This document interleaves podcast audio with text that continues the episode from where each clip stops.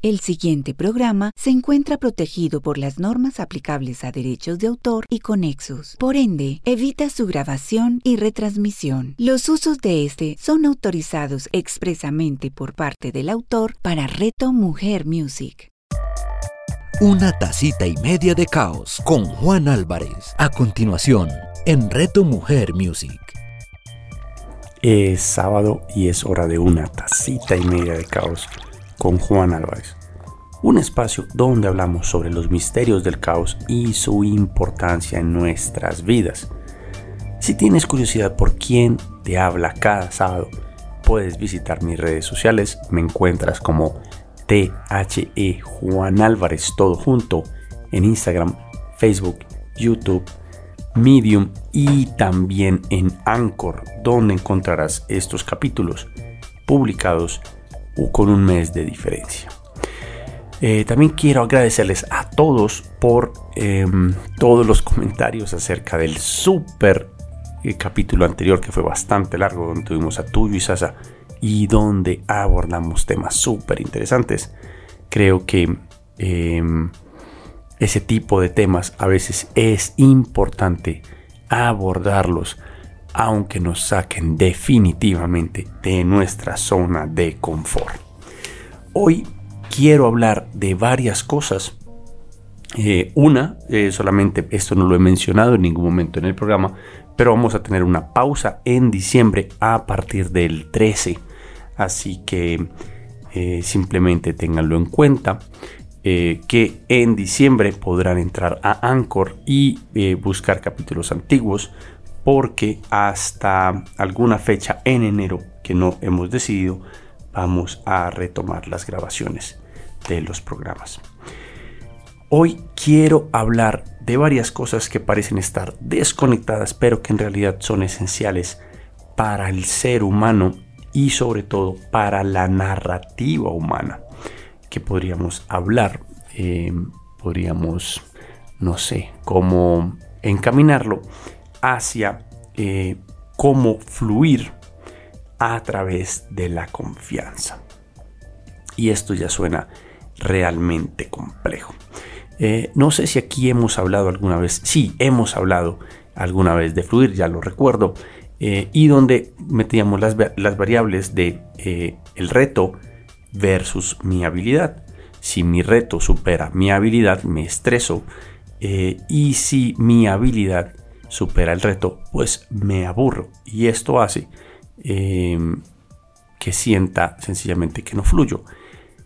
Vas a sentir que fluyes cuando el reto y la habilidad son iguales. Y entonces tú vas, te imaginas un plano cartesiano donde tú vas eh, perfectamente por toda la diagonal entre las dos líneas y simplemente sientes que eres exitoso y que eres capaz. Em, digamos que con lo que estás haciendo. Ahora, mientras fluyes, es posible que no estés aprendiendo mucho. Y esta es la parte peligrosa. Siempre debes tratar de que el reto supere un poco, por muy poco, eh, tu habilidad. Y de esa manera, pues siempre vas a sentir la necesidad que, que estás aprendiendo, que estás eh, mejorando en lo que haces. Y esto se conecta pues obviamente con la confianza.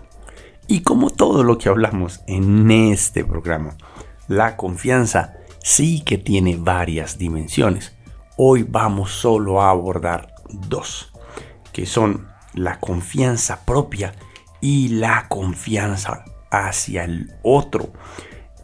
Y como humanos, generalmente tratamos de enfocarnos en una a la vez y no la vemos como un conjunto de, cualidades o, de propiedades de la confianza que debemos articular. Entonces la confianza propia tiene que ver de cuánto creo yo que soy capaz, aunque no sea real, aunque otras personas alrededor tuyo crean que tú eres capaz de muchas cosas, es posible que tú no lo creas de ti mismo.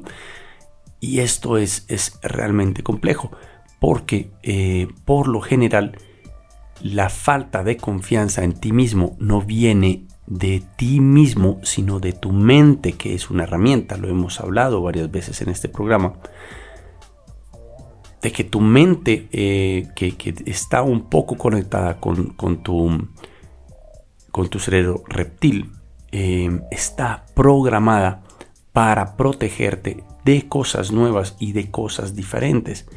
Esto hace que cada vez que vayas a intentar algo nuevo, pues eh, tu mente o, como lo llamaría tu Yuisasa, el dragón, tu dragón, pues duda de ti, no porque no te quiera o porque no confíe en ti, sino porque piensa que es la mejor manera de protegerte. Y esto es bueno tenerlo en cuenta de que tú nunca has dudado de ti, tu dragón sí, y esto cambia un poco, digamos que que la conversación interna cuando, cuando siempre que tú oigas que hay una voz que suena como tu voz en tu cabeza diciéndote, mm, no, pero ya sabes cómo te fue la última vez que lo intentaste, no vas a ser capaz.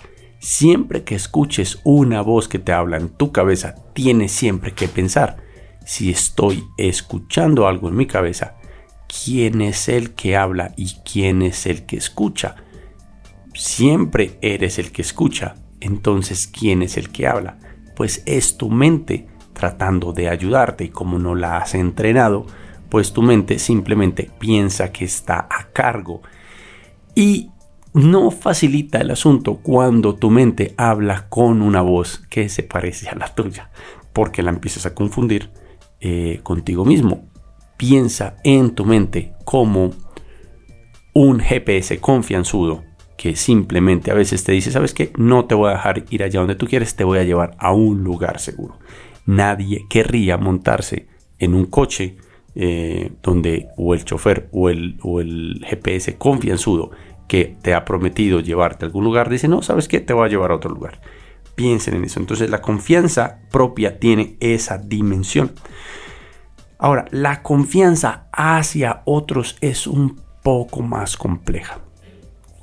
Una, porque evolutivamente eh, hemos crecido a confiar ciegamente en nuestro entorno.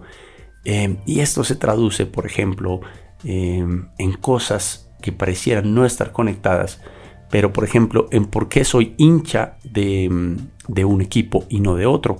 Generalmente, o eres hincha de un del equipo de tu familia porque sencillamente es el equipo que siempre ha tenido tu familia, o eres el hijo que en algún momento quiso eh, romper con, con, su familia buscando el crecimiento en, en, esta es mi madre, este es mi padre, este es mi hermano mayor, eh, los quiero, los amo, pero no soy ellos. Y entonces elijo el equipo opuesto.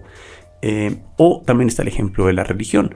Pocas personas tienen una religión o eligen una religión diferente a la de sus seres queridos. Esto en realidad eh, es fragmentar la gente que un día dice, no, ¿sabes qué?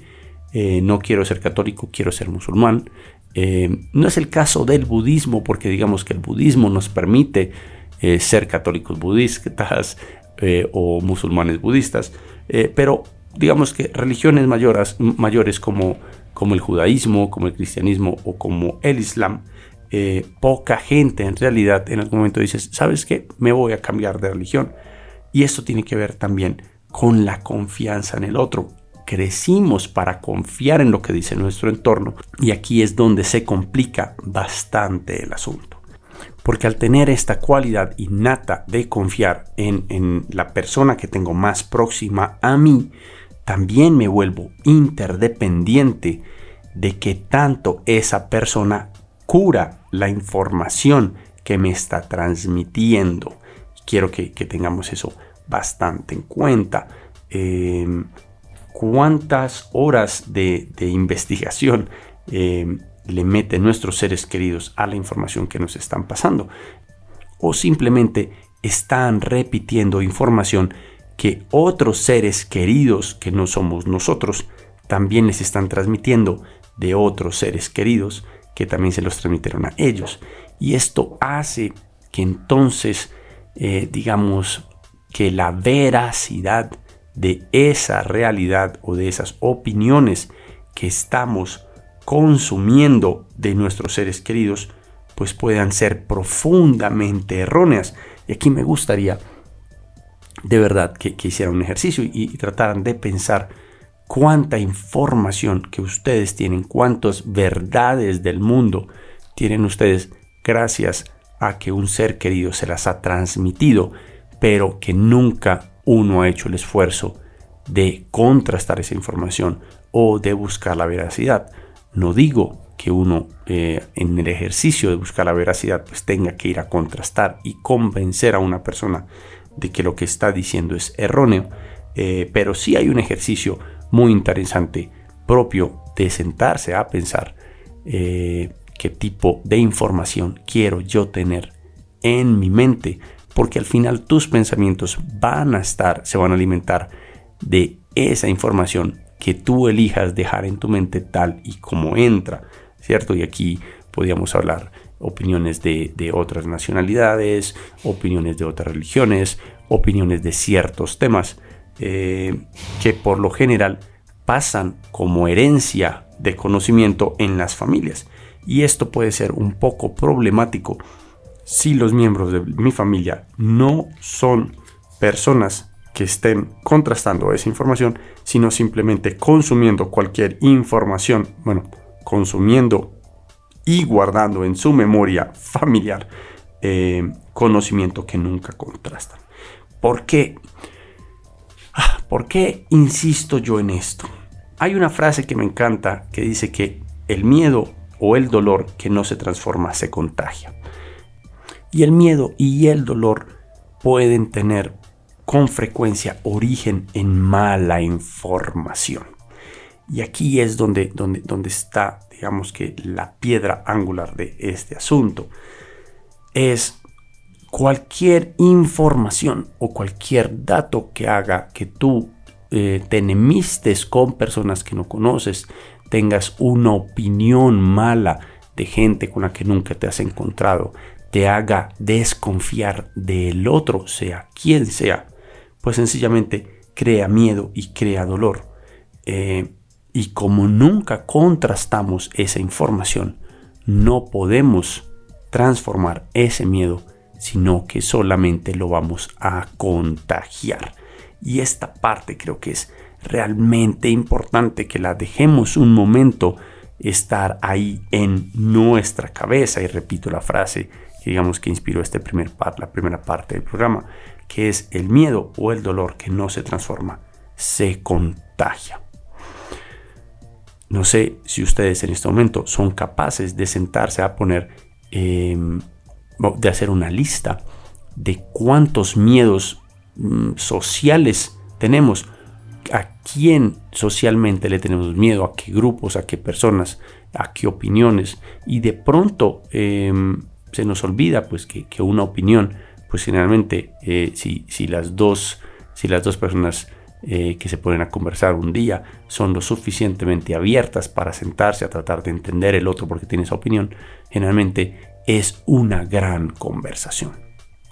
Ahora, aquí también viene la, la digamos que, que, el subtema de este capítulo, eh, porque a la hora en que hablamos de, confianza propia y confianza en otros, pues también tenemos eh, que abordar un poco la manera en la que em, aprendemos a exponer nuestros argumentos y a escuchar los argumentos de otras personas.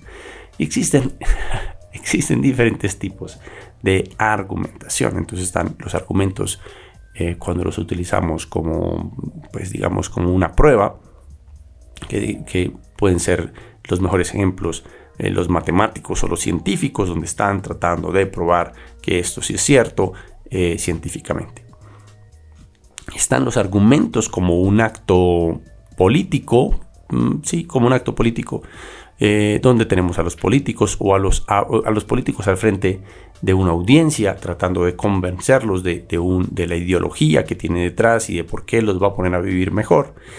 Y, eh, por ejemplo, los abogados frente a una audiencia o a un jurado, ¿no? donde, donde está tratando como de, demostrar los argumentos de por qué una persona debería o no ir a pagar una pena eh, por un crimen que cometió o que no cometió. Y los más comunes, desafortunadamente, es los argumentos como guerra, ¿cierto? Cuando estamos enfrentados con el otro y la metáfora que utilizamos sencillamente es la guerra. Tienes que acabar con ellos, con tus argumentos.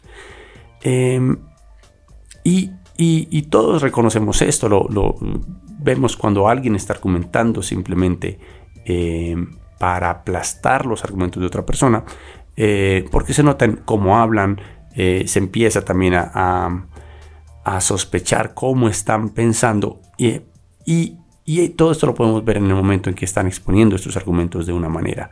Eh, digamos que se podría en, en, en, inglés hay una palabra o una expresión llamada killing arguments, argumentos asesinos, que son los argumentos que todo el mundo quiere tener, porque entonces si yo tengo un killing argument o un argumento asesino, pues yo voy a tener la razón.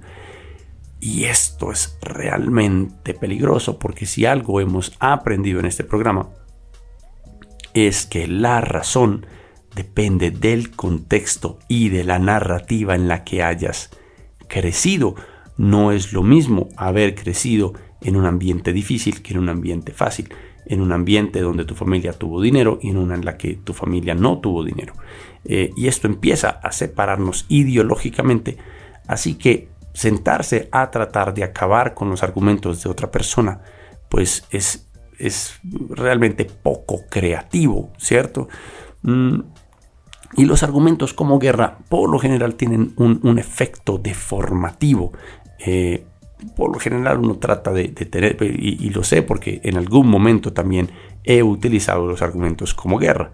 Em, y esos efectos deformantes podrían ser, eh, pues una, priorizamos, digamos que, que, la táctica sobre la sustancia, entonces al final no se trata de, tener los mejores argumentos, sino de tener los argumentos eh, mejor enfilados como táctica. Por ejemplo, cuando una persona te dice eh, que es malo fumar, pues alguien te podría decir, pues lo sé, pero yo tengo la libertad de elegir fumar, ¿cierto? Digamos que ahí el, argumento es un poco, eh, estamos trabajando más con la táctica que con la sustancia, eh, porque sencillamente queremos utilizar argumentos que defiendan lo que la gente sencillamente no está de acuerdo, eh, pensando en que, por ejemplo, fumar es posible que no te afecte solo a ti, sino a otras personas. Un ejemplo. El argumento como, guerra también magnifica la polarización y esto lo hemos visto en el mundo entero. Cada vez se siente más como nosotros contra ellos. Em, y por lo general, cuando argumentamos para ganar, eh, pues los resultados son muy previsibles. Pues eh, yo gano y tú pierdes. Una victoria gloriosa o una derrota humillante. Eh, no hay como puntos medios. Digamos que, pues cuando tienes un resultado tan previsible, pues es, es pues para qué argumentar. Y lo que más, lo que más le critico yo a los argumentos como guerra, eh, después de, haberlo utilizado muchísimos años, es que desalienta a, que deliberemos, a que negociemos, a que lleguemos a compromisos y a que colaboremos. Y entonces cuando nos sentamos a argumentar desconfiando del otro, eh, pues simplemente cualquier conversación se convierte en un callejón sin salida. Eh, y si lo pensamos, pues cognitivamente ganar un argumento no aporta nada, mientras que perder un argumento. Sí, aquí me estalla la cabeza eh, como, como cada vez que cojo el micrófono para eh, grabar este programa. Y es, e, es algo en lo que generalmente no pensamos y es que cuando hablamos con los otros, cuando contrastamos la información, a veces tener, em, argumentar con, alguien que, puede darme más información, eh, pues eso es beneficioso para mi sistema cognitivo, porque de alguna manera estoy aprendiendo, aunque esto no vaya a, transformación, a, transformar mi creencia, sí puede transformar cómo me relaciono con las otras personas, ¿cierto? Eh, pero uno de los problemas grandes cuando argumentamos, basándonos, digamos que en, en la desconfianza, es que por lo, por lo general asumimos los supuestos motivos invisibles del otro en vez de centrarnos en las razones que están exponiendo. Eh, y ahí es cuando, cuando sospechamos que la otra persona está tratando eh, de cambiar nuestra opinión y de mostrarnos de alguna manera, y aquí abro comillas y cierro comillas como tontos, pues se nos activa la furia justiciera, eh, la búsqueda de la verdad absoluta. Y se nos olvida que tenemos una elección en el momento en que nos encontramos en una conversación que contrasta todo en lo que yo creo, que es yo puedo elegir ofenderme o puedo elegir aprender un poco, que aunque ese aprender no es de que yo escuché algo totalmente opuesto en lo que yo creo y simplemente lo adopto y aleluya, ya cambié, no, sino el, acto de aprender, incluso de no todo el mundo piensa como yo, porque qué razones hay detrás. Mm, ok, esta realidad puede seguir siendo real para mí, pero eso no significa que sea real para todos. Simplemente este acto ya eh, nos cambia muchísimo la forma eh, de ver al otro, de, que no necesito estar de acuerdo con la otra persona para confiar en ellos, en ella. Esto me parece que es realmente importante. Y lo mismo se aplica en nuestra autoconfianza, en nuestra confianza propia. Eh, yo no siempre tengo que estar de acuerdo con mi dragón, con mi mente. A veces mi mente me va a decir, Dios mío, Juan Álvarez, tú nunca has hecho esto. No lo hagas porque no sé qué va a pasar y es posible que no te salga bien. Ahora, cuando yo ya he aprendido a argumentar mejor, pues me puedo sentar con mi dragón y decirle, dragón, ¿sabes qué? Tienes toda la razón. Nunca lo hemos intentado. Pero si no lo intento, pues digamos que esto sí va a ser un poco más grave. Para mí, les voy a poner un ejemplo a qué me refiero. Eh, sé que muchas personas reaccionaron al oír que le tengo miedo a montarme en un avión. Eh, pero me encanta viajar. Y cada vez que me siento en un avión, mi dragón, eh, como les decía, y los motores se prenden, yo oigo como cada tornillo se va desatornillando y cómo el avión se va a desarmar en el aire. O sea, eso lo oigo solamente en el primer momento en el que prenden los motores y el avión todavía está en la pista. Eh, y mi dragón lo que me está gritando es bájate. Ahora, la conversación que a mí me toca tener con mi dragón es, señor dragón, mi argumento es el siguiente. Si yo le hago caso a usted, pues nos bajamos de este avión y como ya te hice caso, no me vuelvo a montar en ningún avión. Y en el momento en que no me monte ningún avión, ¿qué pasa con nuestras vidas? A lo que mi dragón me dice, pues que no volvemos a viajar. Y yo le digo a mi dragón, Señor Nosferatus, porque así se llama mi dragón, señor Nosferatus. Entonces, ¿usted qué prefiere bajarse del avión o seguir viajando de por vida? A lo que de repente mi dragón se queda calladito. Y digamos que, este es el truco, es el truco de la confianza eh, propia y del otro. A veces no tenemos que estar de acuerdo. Lo que tenemos que empezar a entender es a comprender mejor las cosas. Por ejemplo, con la autoconfianza no siempre todo me va a salir bien, no todo siempre va a salir como yo espero, pero es importante que lo intente, porque siempre voy a ser malo en algo que intente por primera vez. Voy a ir mejorando, por ejemplo, eh, mi libro Grama, a mí me parece que es un buen libro, pero soy consciente de que no es tan bueno como mi veinteavo libro. Así que, aunque a mi, a mi dragón le costó mucho dejarme escribir mi libro, eh, estoy seguro que el segundo, el tercero, el cuarto van a ser un poco más fáciles y el 20 va a ser realmente grandioso. Y lo mismo se aplica en la confianza a los demás. Yo no tengo em, que estar de acuerdo con otras personas para saber que puedo confiar en ellas.